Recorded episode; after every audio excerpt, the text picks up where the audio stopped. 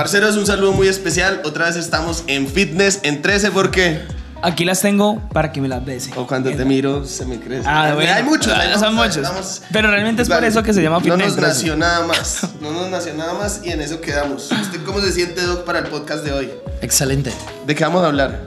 Eh, ponga al rodar la balota. Ayuno intermitente. 13 Ay, minutos desde ya. no, Téngalo. ¿Por qué? Listo. Bueno, Ayuno. ayuno. Primero, ¿qué es ayuno? Ayuno es definamos un periodo ayuno. de tiempo donde no hay ingesta de alimentos. No hay ingesta de alimentos. Sí. Ah, ¿Usted ayuna? Sí, claro. Todos ayunamos. Todos ayunamos. Pues el ayuno suyo es cortico mientras duerme o es un poquito No, no, más no, largo? es un- no, de hecho es largo porque yo hago, hago, hago una caminata en ayunas, luego entreno y después del entreno ya rompo el ayuno. ¿Usted ayuna? Yo también ayuno. Yo llevo 7 años haciendo ayuno intermitente. Ok. Ah, Firme. ayu- ayuno intermitente sería que por un tiempo ayuna y por el otro tiempo come, ¿verdad? Exactamente. Bueno, bueno, partamos por esto.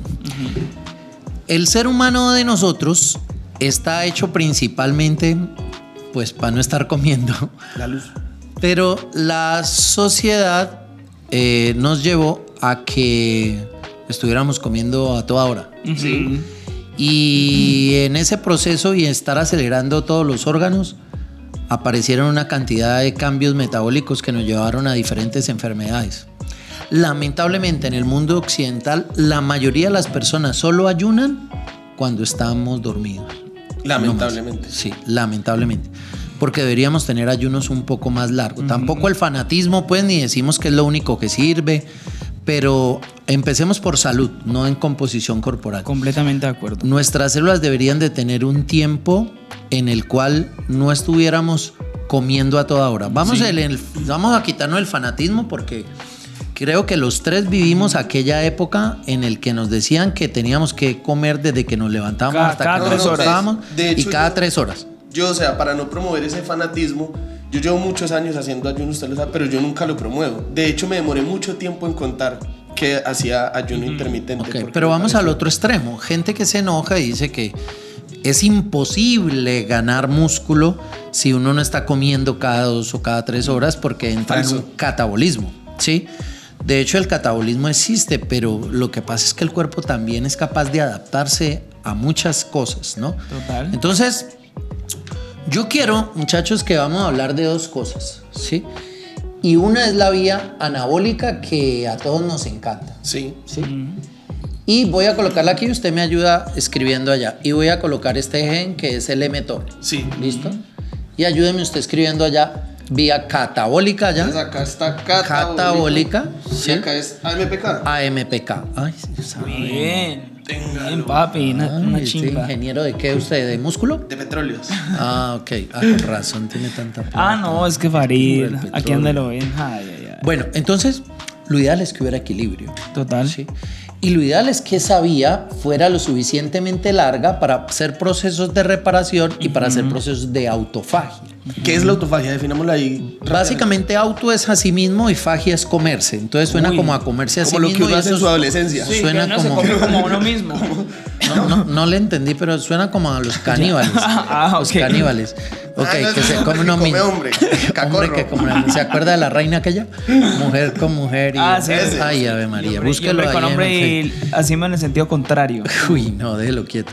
Entonces, deberíamos de tener una fase anabólica porque nos Sí. encanta y porque debemos construir músculo, pero que fuera eficiente y que fuera corta. Es decir, que las calorías que sea- necesites te las comas en este periodo corto. Ejemplo, 8 horas. ¿El día cuántas horas es que tiene? 24. Eso, o sea que 24 menos 8, 16. En las otras 16 horas deberíamos estar así. Ay, En catabolismo ¿No es mucho? y con AMP quinasa. Pues para la mayoría de la gente piensa que es mucho y que vamos a perder músculo porque debemos estar comiendo cada hora. Recuerde que estamos aquí guiando a todo público y con nuestro principal énfasis y objetivo que es salud. ¿sí? Sí. Pero pensamos que Primero. aparte de salud, uno puede mejorar su composición corporal. No sé, y ya no queremos llegar hasta allá, pero ya para el físico constructivismo es otra cosa, ¿sí? Porque incluso hay que usar medicamentos, ese periodo de tiempo no alcanza a comerse la cantidad de calorías, pero Es pero difícil.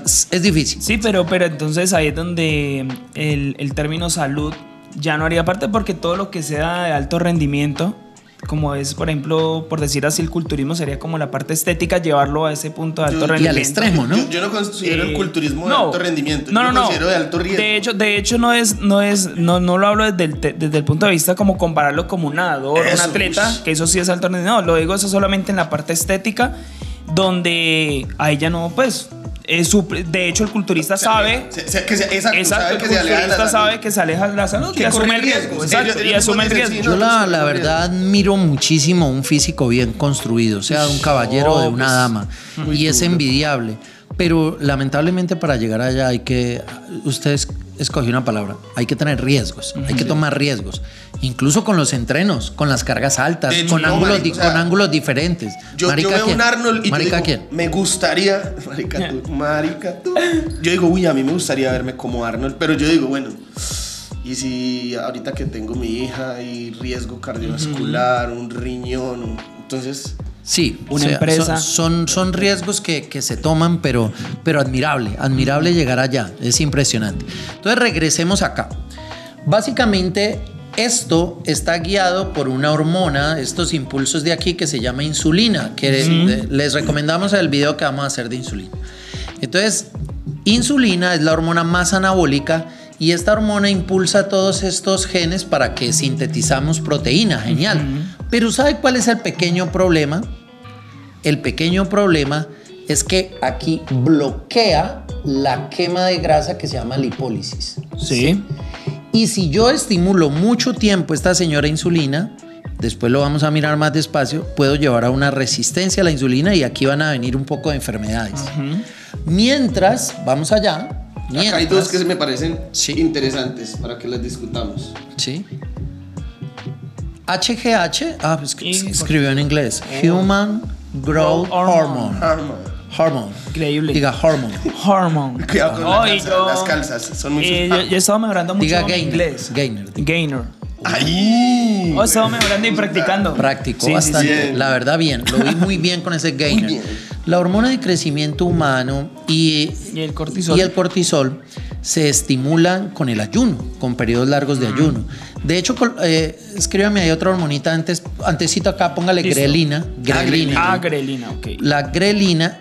Usted escribe bonito. Que es el secreto. La grelina es la hormona del ayuno. Secretagogo significa que va a estimular el crecimiento de la hormona de crecimiento humana, ¿verdad? Sí. Entonces, eh, esta grelina que se estimula en el ayuno puede estimular esa hormona de crecimiento humano que va a llevar a procesos de reparación celular e incluso aumentar la síntesis proteica. Y mira, aunque la gente no lo crea, Ahí, ahí está, la clave de retención de masa muscular en esta el grelina bloquea catabolismo y mejora, o sea, conserva la masa muscular, ¿sí? Y ahora el cortisol, póngamelo un chulito ahí al cortisol. El cortisol, cuando nosotros hacemos que le da miedo también esto y es un conflicto, estamos hablando de salud, actividad física en estado de ayuno, porque van a secretarse una cantidad de neurotransmisores y van a aparecer y a estimularse un poco más esas dos hormonitas que nos van a ayudar a esto que se bloquea con este periodo de anabolismo. Pero Total. pille, pero pille lo interesante Pillo, del pillo. cortisol en ese sentido a nivel de entrenos más intensos. Sí.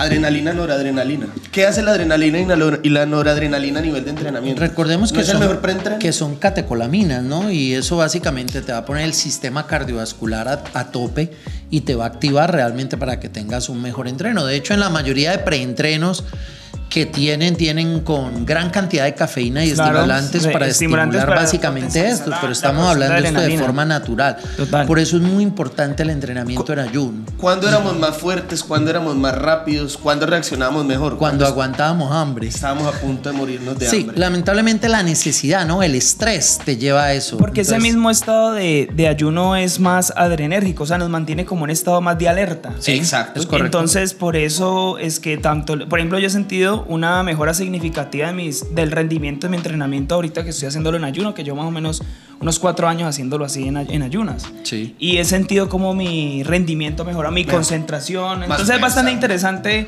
el entrenamiento Sí, en ayunas. Yo tengo una pregunta. Sí. Eh, muchos autores definen el periodo postpandrial con diferentes eh, longitudes de tiempo. Después de que nosotros comemos técnicamente, ¿cuándo empieza ese ayuno? Pero la verdad yo no le veo, yo, yo no le veo interés a eso, ¿sí? Yo le veo interés al tiempo completo, Largo. sí. Completo, exacto. sí. Después de 12 horas. Exacto, pero no decir, eh, no, es que mire, usted comió una carne, entonces el ayuno empieza en hora 48 minutos sí, porque ajá. apenas está absorbiendo. No, no, es el tiempo en el cual terminaste de comer y después de eso deberían de recorrer mínimo 12 horas. ¿Sí? De ayuno. O sea, pero es que, es que se cita, y y Farid lo estábamos diciendo. La gente se acuesta a las 11, 11 y media de la noche y está buscando algo en la nevera. Y se levanta a las 6, 7 de la mañana y papá y, pan. mamá nos, en- nos enseñó que la primera comida que era el desayuno era la Desayuna más como importante. rey. Sí, desayunar como rey, almorzar como príncipe y comer como mendigo. Entonces, para que vamos cerrando, porque estamos en fitness en 13. 13. ¿Por qué? Porque aquí las tengo para que me las beses. Ay, está bello. bueno, entonces deberíamos de tener equilibrio en esto, ¿sí? Deberíamos de tener equilibrio y digamos que desde el punto de vista eh, salud es sano, valga la redundancia, es saludable hacer ayuno.